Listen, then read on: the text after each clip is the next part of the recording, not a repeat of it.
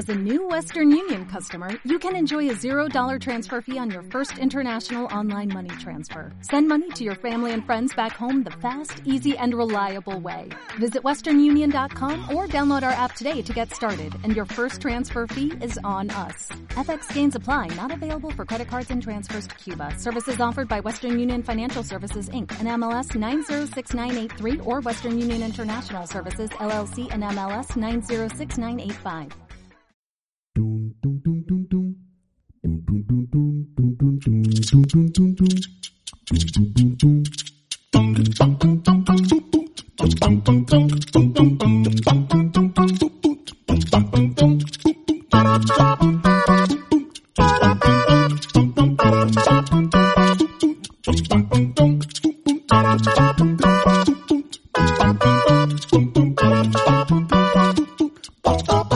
Hola, bienvenidos a Pláticas de Sobremesa. Yo soy Monte Castro y el día de hoy les voy a hablar de un tema que ha paralizado a todo el mundo, nos ha puesto en pausa y ha logrado que cambiemos nuestra rutina, que nos llenemos de incertidumbre, dudas y muchos sentimientos que no sabemos cómo sacar o lidiar con ellos. Por eso hoy les quiero hablar de cómo estamos viviendo el coronavirus, qué está pasando en nuestras cabezas y cómo ha sido todo este proceso. ¿Cómo empezó? A ver, los primeros días fue un pánico y una angustia colectiva. Veíamos en redes sociales a gente comprando de todo en los super y, llenándose de información falsa, porque obviamente a México tardó en llegar. Entonces veíamos información de otros países y cuestionándose, ¿va a llegar a México? ¿Cuándo va a llegar? ¿Se va a tardar? ¿Qué va a pasar? Entonces entrando en pánico, miedo por lo que se veía en esos países y obviamente esa necesidad de información, pero por esa misma necesidad de información se desinformaban las personas porque era quiero saber, quiero saber, pero ni revisaban si era cierto y solamente empezaron a compartir todo lo que veían y lo creían. Entonces, ves la información, no sabes ni siquiera si es de México y ya la estás creyendo y le sumas a tu pánico y a tu histeria. A mí me pasó, me llegaban mensajes en WhatsApp, veía en Facebook de, ah, pasó esto, y México no sé qué, y no es cierto, ni siquiera era aquí, y tú ya estabas súper angustiado. Entonces, todo esto es igual a una psicosis y a muchísimo más miedo y a más incertidumbre. ¿Por qué incertidumbre?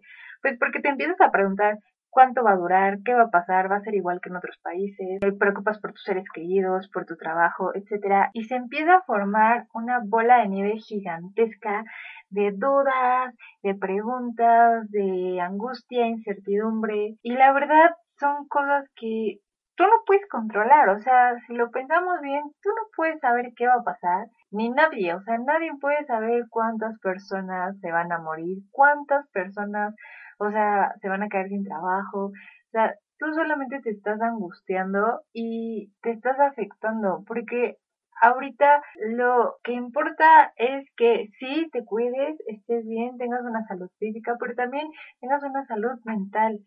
Entonces hay que estar tranquilos, relajados y de nada te sirve estarte preocupando por qué va a pasar, qué va a pasar y llenarte esa bola de nieve y hacerla más, más, más grande, más grande.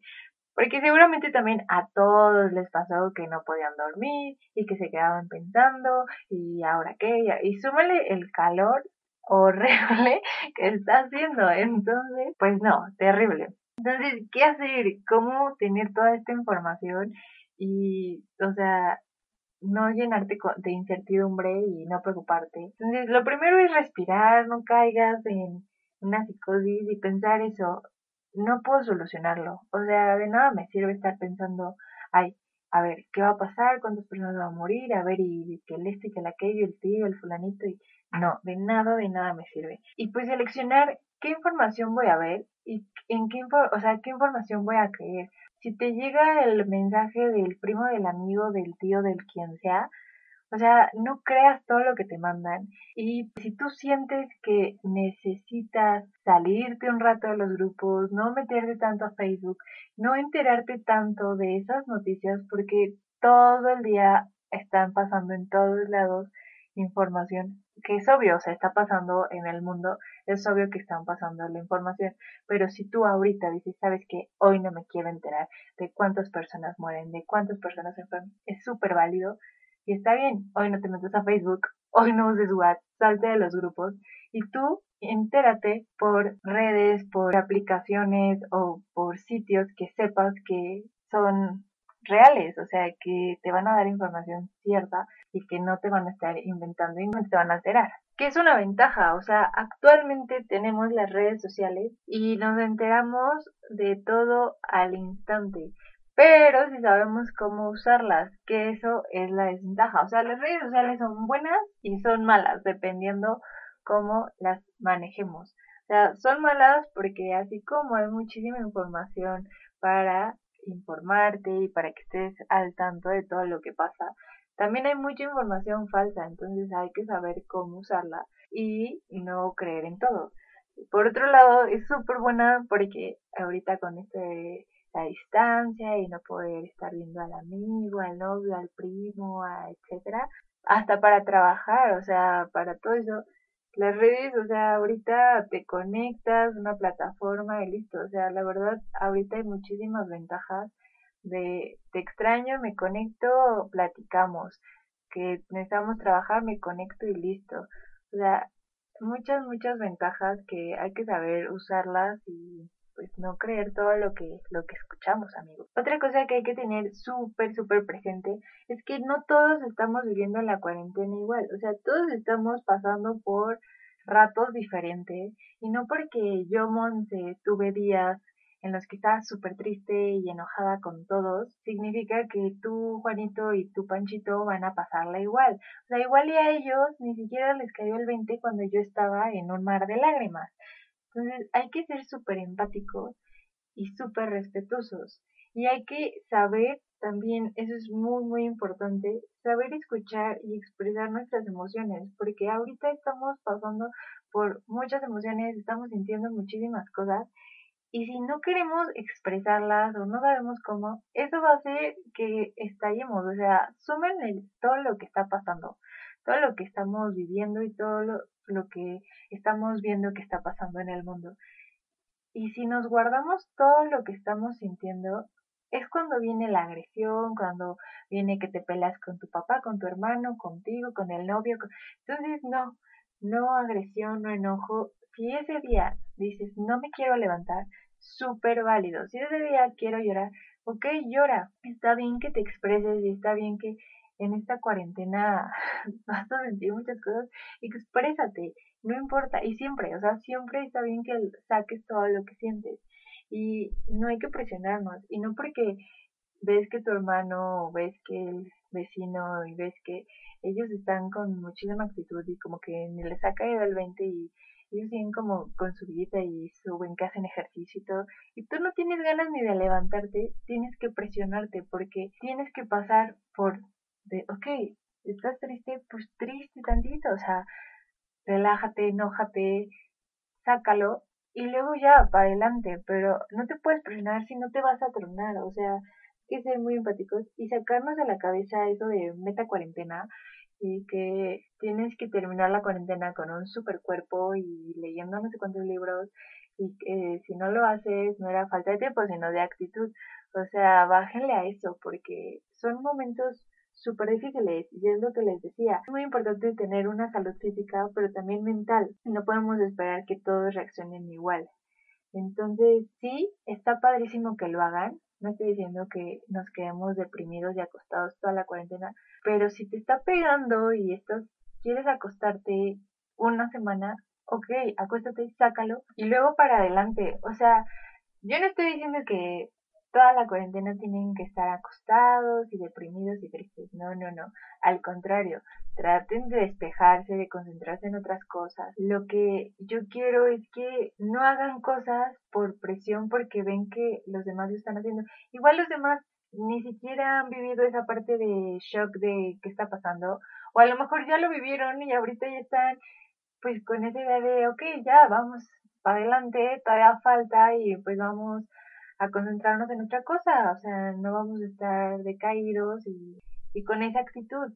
Pero si tú tienes ganas de un día acostarte y no hacer nada, no pasa nada, o sea, está bien sentirte triste y enojado y no hacer nada un día y después continuar. O sea, ahorita creo que es un buen momento de pensar qué quieres ser después, qué quieres después, ser después, qué quieres ser cuando todo esto acabe. Y también está padre que ahorita veamos muchas cosas que a lo mejor antes no veíamos y que no les dábamos tanta importancia, como que, como el estar con la familia y esas pláticas a lo mejor, o realmente cuando el extrañar a alguien y el valorar a lo mejor ir a la escuela, salir. El otro día, por ejemplo, platicaba con mi hermana y, le decía, pues tú ni sales, o sea, ¿qué extrañas?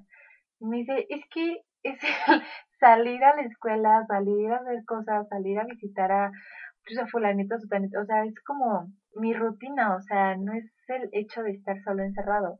Y sí, o sea, creo que es un buen momento de valorar esas cosas y de estar concentrados en nosotros y qué cambios queremos para cuando acabe todo esto, o sea, cómo queremos ser cuando acabe todo esto. Es importante que saquen todo lo que sienten, pero también es importante buscar darle la vuelta a lo que está pasando y verle lo bueno, o sea, aprovechen estos, este tiempo para pues estar con la familia, o sea, los que viven con sus papás, con sus hermanos, si viven solos, pues estar con ustedes, si viven con su perro, con algún roomie o yo qué sé, pero aprovechar ese tiempo para saber a lo mejor qué no les gusta de cada uno, qué quieren cambiar, qué les gustaría mejorar. Es un buen momento de entender esas cosas y enfocarte en eso y pensar ¿cómo le voy a hacer para ser la persona que quiero ser? sí, o sea, ¿cómo voy a hacer lo que me gustaría hacer? O sea, enfocarte en pensar eso y dejar de pensar qué están haciendo los demás y presionarte en eso, o sea, tomarte tu tiempo y darle la vuelta, a ver, ¿qué persona quiero ser? y enfocarte en eso. Por ejemplo, es lo que les decía, al principio yo estaba súper triste, había días que lloraba y extrañaba a muchas personas y me enojaba. Y lo peor que yo podía hacer y que hice era que me peleaba con todos en mi casa, me peleaba con mi novio, estaba de malas, o sea, y no, no hagan eso, respiren, sí enójense, pero no se enojen con los demás, o sea, respiren y traten de concentrarse. Ya ahorita ya es ya mucho más tranquila, ya no me preocupo, ya sé que todo va a pasar y que todo pasa por algo y que de nada me sirve estarme preocupando y que quién se va a morir y que quién se va a enfermar y que bla bla bla bla bla bla. Entonces ya me relajo y me ocupo, o sea, digo, ah, pues me voy a poner a hacer esto.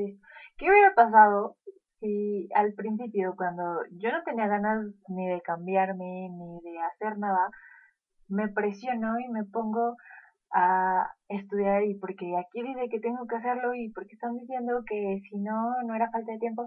O sea, ¿se imaginan cómo O sea, si de por sí yo estaba enojada, presionada, incertidumbre, miedo, esto, aquello, y súmale que no quiero hacer nada, pero están diciendo y me pongo a hacerlo, o sea, hubiera explotado. Entonces, tienen que sacarlo, tienen que tomarse su tiempo, pero ya que haya pasado, ahora sí, ahora sí vamos a dar la vuelta y hacer cosas y a relajarnos.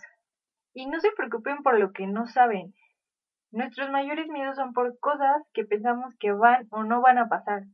Hay que pensar en el ahora. O sea, ya sé que suena cliché, pero es real. Nada, nada te sirve angustiarte por algo que no sabes si va a pasar. Piensa y concéntrate en lo que tienes y en lo que está pasando ahora. Hace el mismo daño vivir en el pasado que vivir en el futuro. Muchísimas gracias por escuchar, si les gustó compártanlo y nos vemos en el próximo episodio de Pláticas de Sobremesa.